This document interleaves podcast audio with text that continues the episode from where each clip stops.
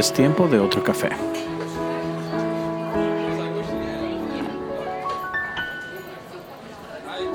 Qué bueno que estás con nosotros. Agarra tu tacita de café. Comenzamos ya.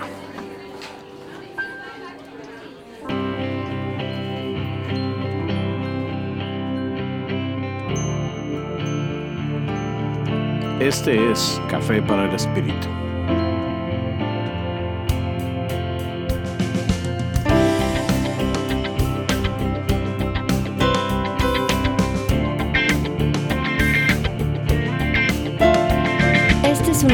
Para conversar entre amigos acerca de Dios, familia y vida diaria.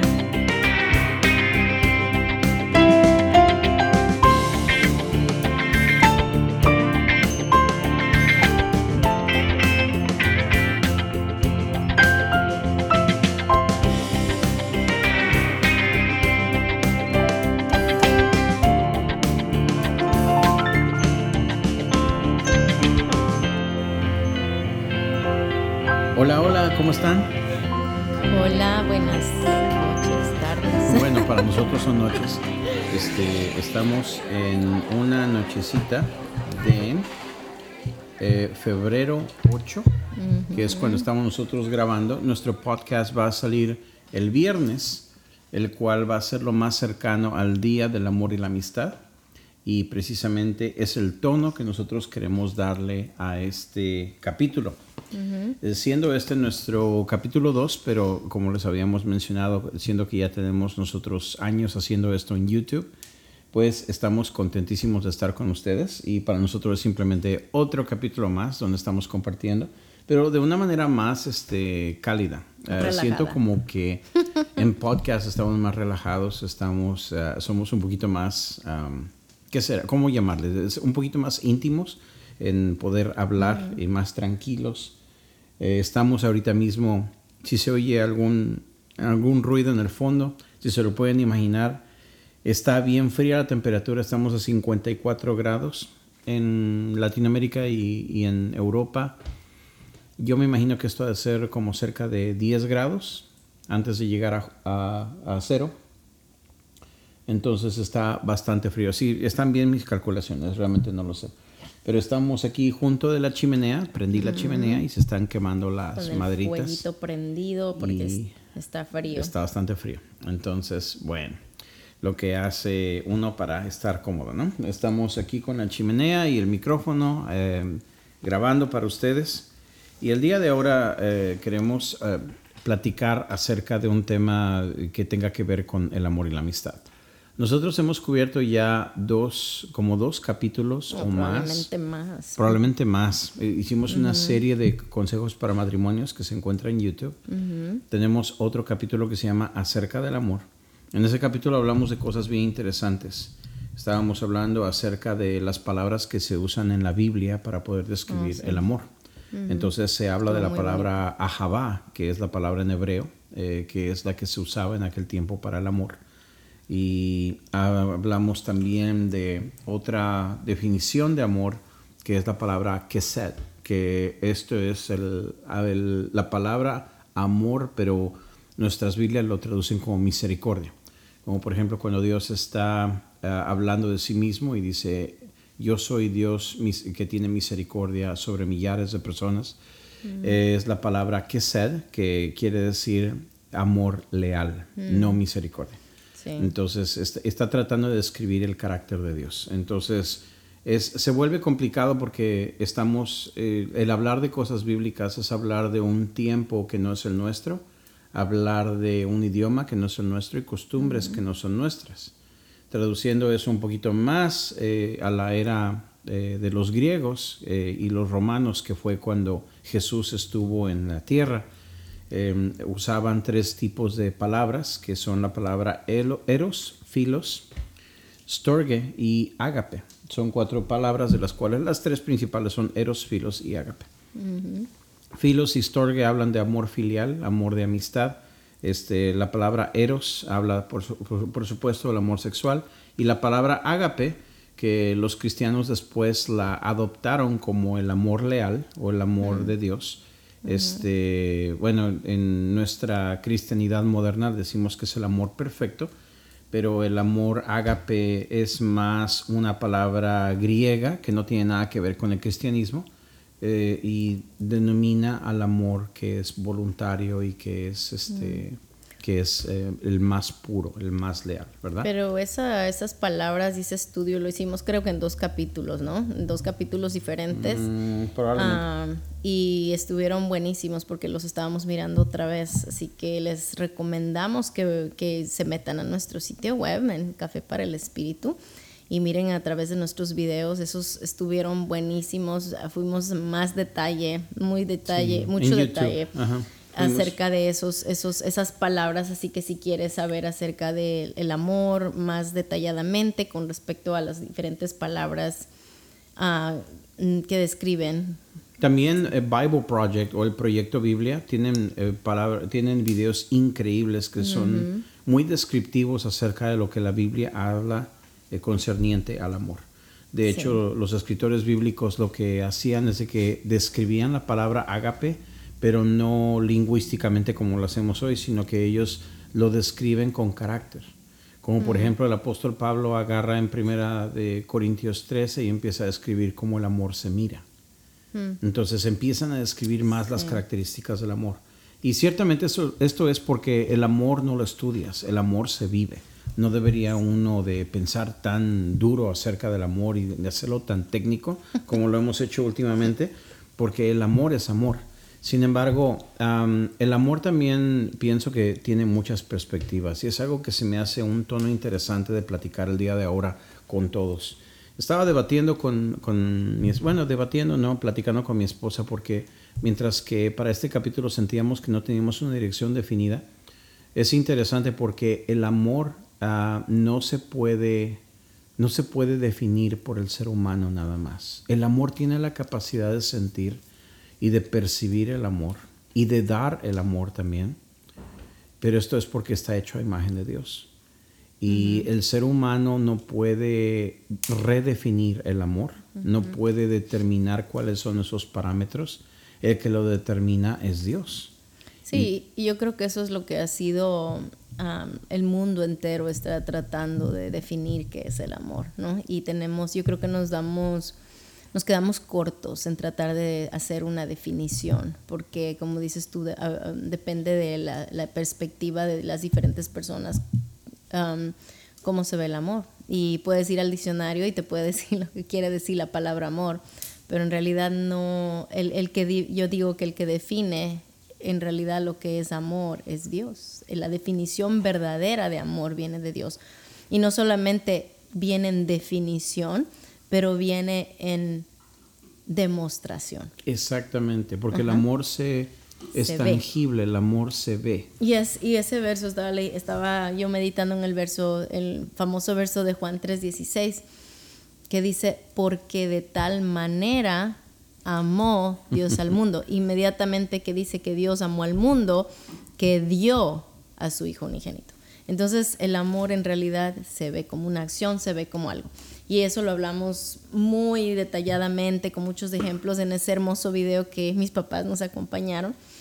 y, eso fue hace dos años, ¿verdad? No, ya creo que son como tres años. Dos o tres años, cuando fue la congelada aquí en Texas. Cuando fue la congelada en Texas, la otra congelada, porque acabamos de tener otra. Acabamos de tener otra justo en estas fechas. Pero no fue tan mala, gracias a Dios. Pero queríamos tomar un matiz un poquito diferente ahora, porque creo que hemos hablado mucho, hemos hablado bastante en nuestros varios capítulos que hemos tenido a través de los años en Café para el Espíritu. Y queríamos compartir algo uh, paralelo, digamos, bueno, uno de los versículos, capítulos más grandes de Génesis, ¿no? Que habla de una historia de amor. Sí, es el capítulo más largo de Génesis que habla precisamente acerca del amor y es Génesis capítulo 24. Este, Y habla precisamente de una, una historia. una historia de cómo Dios en su amor, Él provee lo necesario para nuestras vidas. Para dar un poco de, de contexto de por qué nosotros escogimos este capítulo. Durante el tiempo de, nuestro matrimonio, muchas personas se han acercado a nosotros y nos han preguntado, ah, ¿será que Dios tiene una persona para mí? ¿O será que yo puedo llegar a experimentar el amor conociendo a un cónyuge, eh, a una persona que va a ser mi cónyuge? Y eso, eh, es a eso a lo que me refiero cuando nosotros a veces tratamos de redefinir el amor, porque no estoy hablando únicamente acerca de los activistas que tratan de, de redefinir cómo el amor se mira, sino que estoy hablando de los, las personas que han tenido fracasos amorosos eh, o que están en soltería y están desesperados por tratar de de casarse. No, no estoy ofendiendo a nadie, estoy más que nada diciendo, hemos conocido a mucha gente que se encuentra en esa situación y las palabras que han salido de, desesperados, yo creo porque ya tienen edad, ¿no? Y piensan que ya se les fue el tren o que Dios no pensó en ellos. Y es lo curioso, hay tantos, tantas cosas con respecto de ello, porque yo me acuerdo cuando estaba joven y estaba soltero y desesperado, no estaba desesperado para casarme, pero sí estaba este preocupado. Preocupado, eh, exactamente es la palabra, estaba preocupado por casarme.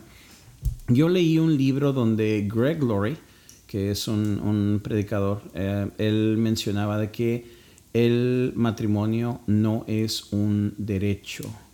No, al revés. Es un privilegio. Oh, es un privilegio, okay. Sí, entonces es algo que se debe de tomar con mucho cuidado. Porque de qué sirve el experimentar el amor, entre comillas, si nosotros terminamos en un fracaso. Mm. De hecho, es mejor esperar y esperar a la provisión de Dios y esperar a que nosotros maduremos también, porque déjame decirte que a veces no se trata de la provisión de Dios, se trata de si yo estoy listo para, poder brindar amor. Y también para recibir esa provisión, porque qué tal si Dios te la da y, tú no estás listo y lo arruinas. Exactamente. Y, Dios te dio esta increíble provisión y, tú no tenías el carácter, no estabas listo, como dices tú, estabas listo para consumir amor, pero no estabas listo para darlo. Y, y, creo que eso sucede mucho cuando estamos jovencitos, ¿no? Que que uno este, está emocionado y pues lo que quiere es tener su pareja y buscar a la persona que va a ser la, persona que va a estar contigo por esperando es, el, por el resto de tu vida, ¿no? y, y, a veces eh, se apresura uno y, y luego eh, suceden situaciones difíciles donde hay fracasos o cosas por el estilo y traen sufrimiento y eso acarrea ah, muchas consecuencias, ¿no? Porque la persona que ha tenido estos fracasos, pues por supuesto se siente triste, eh, ya no cree en el amor más, o, o, si hubo niños de por medio, los niños sufren. Entonces es, es una situación difícil que yo creo que es mejor, em, es, es tomar esta situación con mucho cuidado eh, con mucha seriedad, no algo a la ligera, porque yo creo, bueno, personalmente, porque vamos a hablar de nuestra historia, ¿no? Ah, yo considero que las dos decisiones más difíciles que he tomado en toda mi vida ha sido una Aquí de... vamos a, a sacar los trapos al sol. ha sido primero el darle mi corazón a Cristo. ¿No? O sea, no tanto que fue una decisión difícil, pero fue una decisión bien seria, seria. Y la otra fue el casarme. Ah, porque al entrar al, al, a decidir al casarme, e, es, es, que fue la segunda cosa más bonita que te pasó, ¿verdad? Eh, claro, aparte. aparte de aceptar a Cristo, ¿no? Pero eh, es ah, una responsabilidad sobre tan grande porque sobre todo cuando vienes con la conciencia de que quieres que esto perdure, no, de que no es de que vas a tener una salida y que bueno, si no trabaja, pues me deshago y al plan B, vamos a ir al plan B, ¿no? Entonces para mí eh, era, eh, no había plan B. Cuando yo estaba pensando en matrimonio, para mí era, no hay plan B, el plan, el plan es plan A y casarnos para toda la vida. Entonces yo pienso que eso hace una diferencia en cuando tú entras con esa perspectiva a buscar una pareja. Y yo creo que como Dios mismo cuando creó a Adán y Eva y cuando miró a Adán primeramente y vio que estaba solo antes de haber creado a Eva, dijo, no es bueno que el hombre esté solo. Entonces en el corazón del hombre, de la mujer, siempre hay ese deseo de, de tener alguien con quien compartir. Eh, de tener eh, esa persona con la que tú puedes compartir tus, tus sueños, tus deseos, tus tristezas, tus necesidades. Y, y, por eso es que es tan difícil cuando hay un fracaso, porque eh, parte de ti se, se, se, muere, si se podría decir. O inclusive cuando la persona llega a fallecer.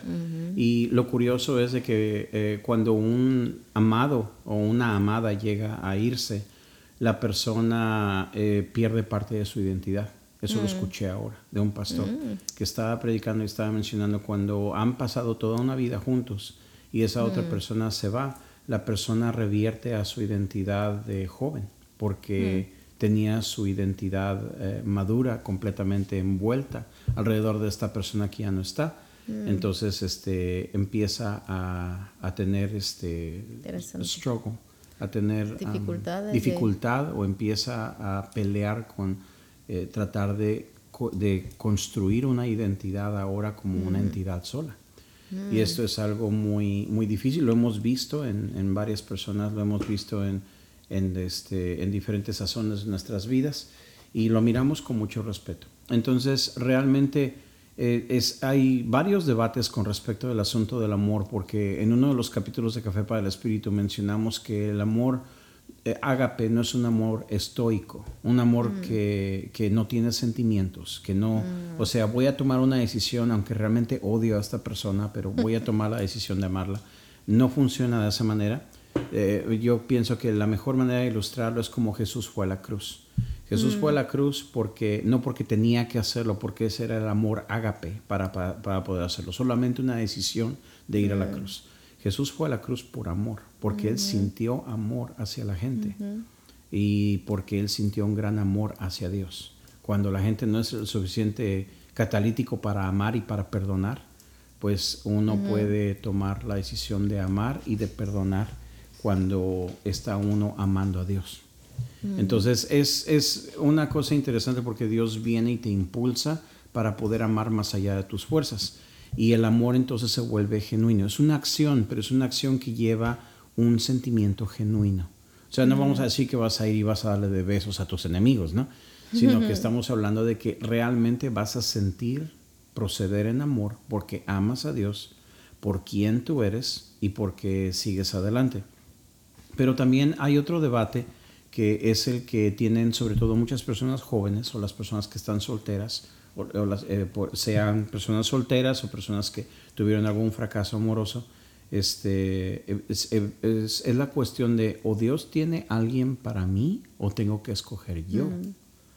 Entonces, eh, cuando nos, nos ponen esta pregunta a nosotros, eh, es interesante porque la gran mayoría de, de personas, pues nos dan diferentes tipos de consejos o hemos escuchado prédicas al respecto, hemos escuchado enseñanzas y la gente usualmente dice de que tú escoges, o sea que ve y, pide a Dios provisión y pues ve y escoge a quien quieras, pero tú eres la persona que escoges. Y generalmente lo dicen porque tuvieron un fracaso o porque no les fue bien o en su experiencia no vieron la provisión de Dios.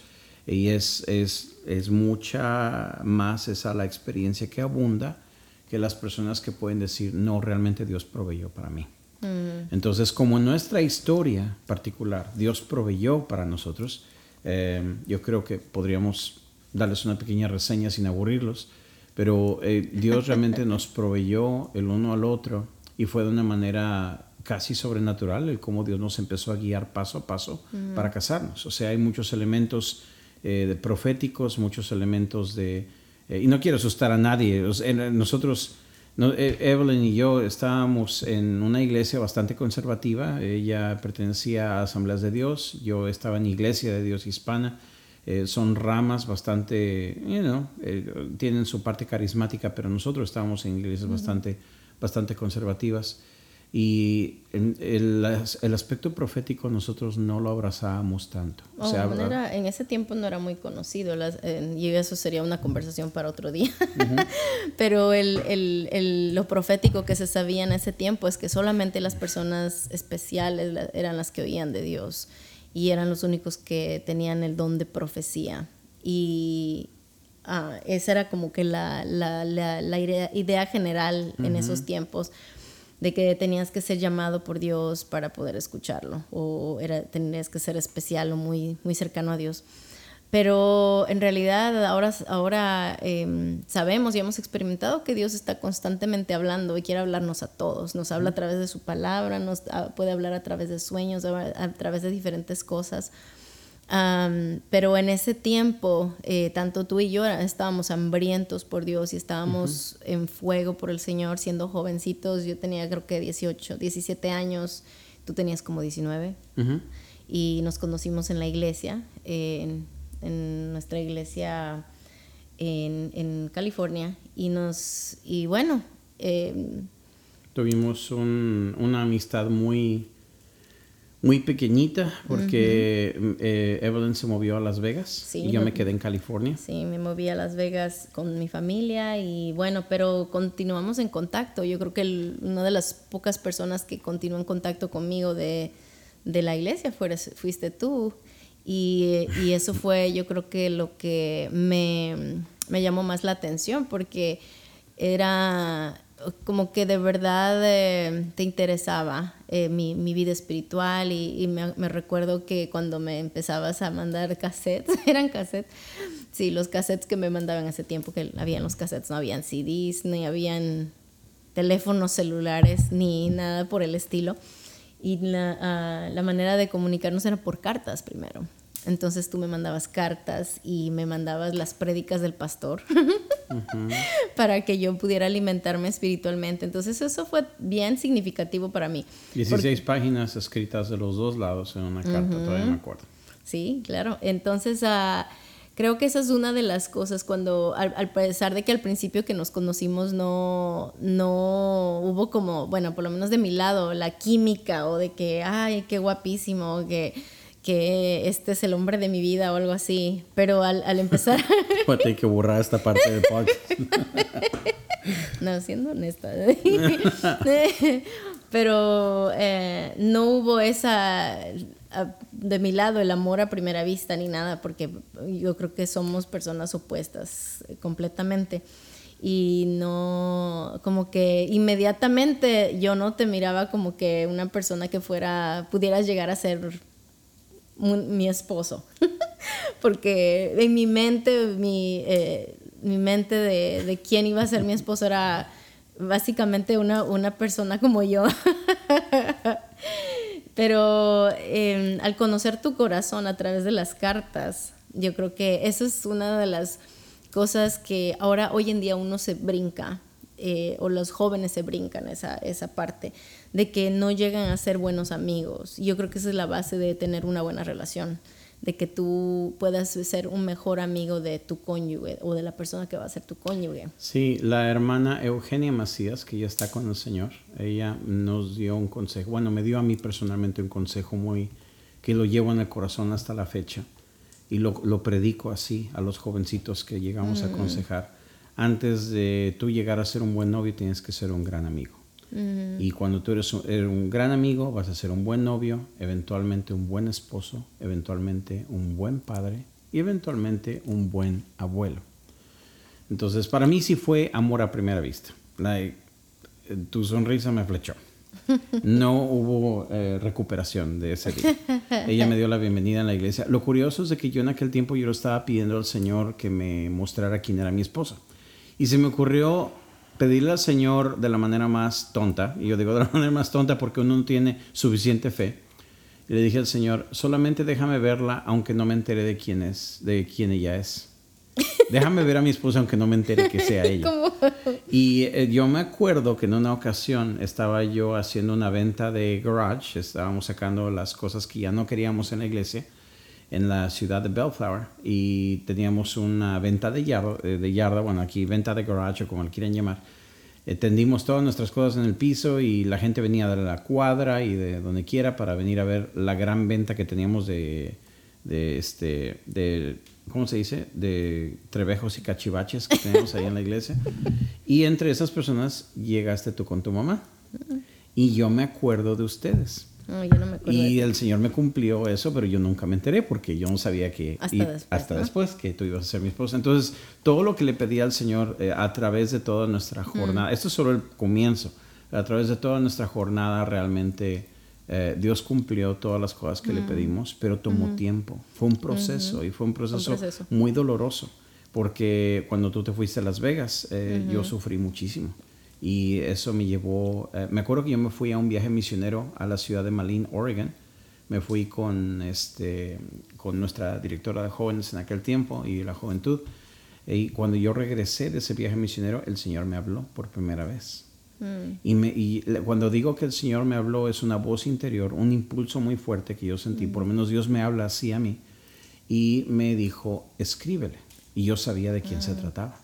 Entonces empecé a escribirte y fue ahí donde todo comenzó. De escribir, pues ya se me cansó la mano de escribir tantas cartas tan gordas que le mandé a, Evelyn y eventualmente empecé a grabar cassettes. Y me acuerdo que tenía, mi papá tenía un mixer, eh, tenía micrófono, equipos que usábamos para poder ministrar en otras iglesias o para poder este, hacer ah, cualquier cosa de, de, música ambulante que nosotros teníamos en aquel tiempo y ponía ese, ese eh, mixer en el garage y empezamos a, a empezar yo a platicar en el micrófono y empezaba a hacer esto que estoy haciendo ahorita del podcast, lo estaba haciendo en aquel tiempo. Entonces ya tienes mucha práctica. Sí, ya era la práctica de aquel y tiempo. Que por cierto, tengo ahí todos los cassettes y las cartitas. Uno de estos días vamos a sacarlas del baúl para leer. Eso no va a Y para escucharlas con tu vocecita de. Pero bueno, yo no sé qué tanto le decía a Evelyn. Eventualmente un cassette se volvieron dos, y luego de 30 minutos, luego de 90 minutos, luego de 120 minutos y de los dos lados, y yo no sé qué tanta cosa te decía. practicando para ser predicador y pastor. Ah, yo, estaba, eh, yo perdí la cabeza completamente, y, pero eventualmente todo ese amor de las mariposas y de todo eso que, que sentía uno, que tiene uno mariposas en el estómago, todo eso se vino a un colapso porque eventualmente ah, hubo una pausa en nuestra relación en donde ya estábamos hablando por teléfono eh, desde lejos y Dios te llamó al ministerio. Entonces, ah, tú sentiste que cuando Dios te llamó al ministerio, no deberías de tener distracciones. sí, y bueno, y quizá probablemente no fue la manera más apropiada de, de, ah, cortar la relación. Eh, de votarme. Yo creo que estoy resentido de eso todavía. Hay que orar. Necesito liberación. Le voy a llamar a mi mamá ahorita para que me libere. Ah, pero uh, bueno, también por el, la inmadurez, ¿no? De uno siendo joven, este, inmaduro, no sabes cómo manejar las diferentes, diferentes cosas que suceden. Pero bueno, sí, como dices tú, cortamos la relación y, y, pues tú estabas muy, muy dolido. Yo me acuerdo de esa noche, estaba, bueno, yo tenía que caminar a la avenida, eso ya me daba miedo porque los perros me dan mucho miedo y sobre todo en la noche tenía que caminar de la casa unas cinco cuadras hasta la avenida principal echarle monedas al teléfono y esperar a que haga la conexión hasta Las Vegas. Y luego, si la conexión no sucede bien, se tragó 5 dólares en monedas el teléfono. Era para patear el teléfono, ¿no? Entonces me acuerdo que eh, ese día te llamé y me dijiste que ibas a dedicarte al Señor, que no era tiempo para estar conmigo y entonces yo me enojé tanto que todo ese amor, como, como yo me sentía en un, en un esquinado y no había nada que podía hacer, no podíamos hablar más, que era imposible hablar contigo hasta, quién sabe, hasta que pudiera acumular más dinero. Este, entonces yo me entró lo, lo, no sé, lo hispano, lo, no lo hispano, me agarró lo mexicano, me agarró lo, lo arroyo, no sé. Entonces, lo carnal, lo carnal, sí, es, correcto, es lo, más correcto. Me agarró lo carnal y yo básicamente te dije en el teléfono, pues entonces ahí muere y no quiero volverte a ver nunca en mi vida. Y colgué el teléfono y no volví a hablarle jamás. De hecho, me enojé tanto con Dios que empecé a caminar en medio de la noche llorando, diciéndole a Dios, no puedo creer que estuve haciendo las cosas de acuerdo a tu voluntad con paciencia, creyendo, y no me funcionó a mí. Mm. Y yo ya tenía muchos problemas en mi propia cristianidad porque yo creía que solo Dios bendecía a las personas especiales y a mí no. Entonces yo ya tenía problemas de, mm. patito feo, ¿no? Entonces, lo curioso es de que Dios es tan amoroso y tan paciente. Yo no sabía qué era lo que iba a pasar en el futuro. Pero de hecho, cuando colgué el teléfono, me acuerdo que este, este teléfono estaba en la esquina de la Clarkdale y la Rosecrans Avenue, si me acuerdo bien. No me acuerdo si es Rosecrans Avenue o Imperial Highway, en la ciudad de Norwalk, que es lo que más cercano a mi casa. Y me acuerdo que me volteé al teléfono y le dije, yo te maldigo y nunca vuelva a llamar ninguna persona sobre de ti. Y me acuerdo que esa noche, eh, unos, unos, este, bueno, unos cholos, unos eh, pandilleros llegaron, arrancaron el teléfono y creo que hasta esta fecha no hay teléfono allí. Pues ya no hay necesidad de que haya ese Pues teléfono. sí, pues, durante todo el tiempo que me di las vueltas cada vez que íbamos a California de visita, pasamos por allí Mm. Tú y no, no hay aprendiste, teléfono. aprendiste muy mal. la- Sí, eso no la- se hace, eso quiero aclararlo. Los cristianos no estamos para maldecir a nadie ni a nada. Eso no se hace. Y bueno, sea casualidad o sea que de veras se cumplió lo que le dije al teléfono, pues Tenías ojalá yo fe. no tuviera esa fe para hacer las Para cosas hacer las bien, ¿no? Para arrancar esos montes y tirarlos en el mar. Pero en fin, entonces lo que ocurrió después fue de que dos años y medio pasaron sin esperanza de volvernos a ver. Hasta que un día tuvimos un retiro en Big Bear con mi juventud y yo iba este, como parte del equipo de liderazgo y en ese retiro te encontré. Sí, porque nosotros también llegamos al mismo retiro con la iglesia De Las con- Vegas. Las Vegas, con mi, mi juventud.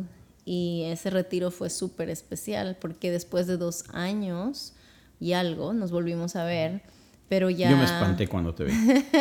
Yo me espanté cuando te vi y no había química en mi corazón más. Eh, eh, fue era la primera vez que yo te vi como si estuviera viendo you know, a, a- a alguien de, mi- de mi familia. O sea, no, ninguna química, nada especial.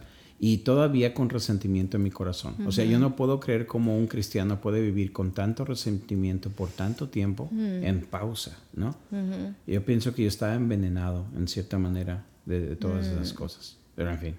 Pero sí, ese fue un, un retiro muy in- interesante y muy importante porque ah, nos volvimos a, a ver y tú ya no eras la misma persona que yo había conocido dos años atrás, tú habías madurado también, yo había madurado también.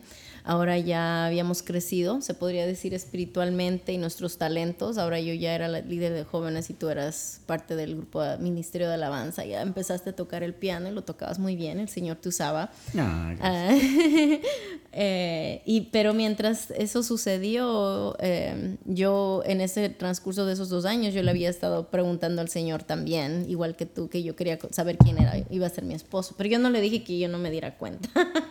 yo le dije al Señor que me mostrara quién iba a ser mi esposo. Eso era todo. Y, y sí, es, en ese retiro el Señor me mostró que tú ibas a ser mi esposo. Este es un espacio para conversar entre amigos acerca de Dios, familia y vida diaria. Te invitamos a que te sintonices con nosotros la semana entrante para que escuches la segunda parte de esta charla. Esperamos que hayas disfrutado de este capítulo y no te olvides de visitarnos en las redes sociales y en cafeparelespíritu.com. Gracias por estar con nosotros y te esperamos con tu cafecito la próxima vez.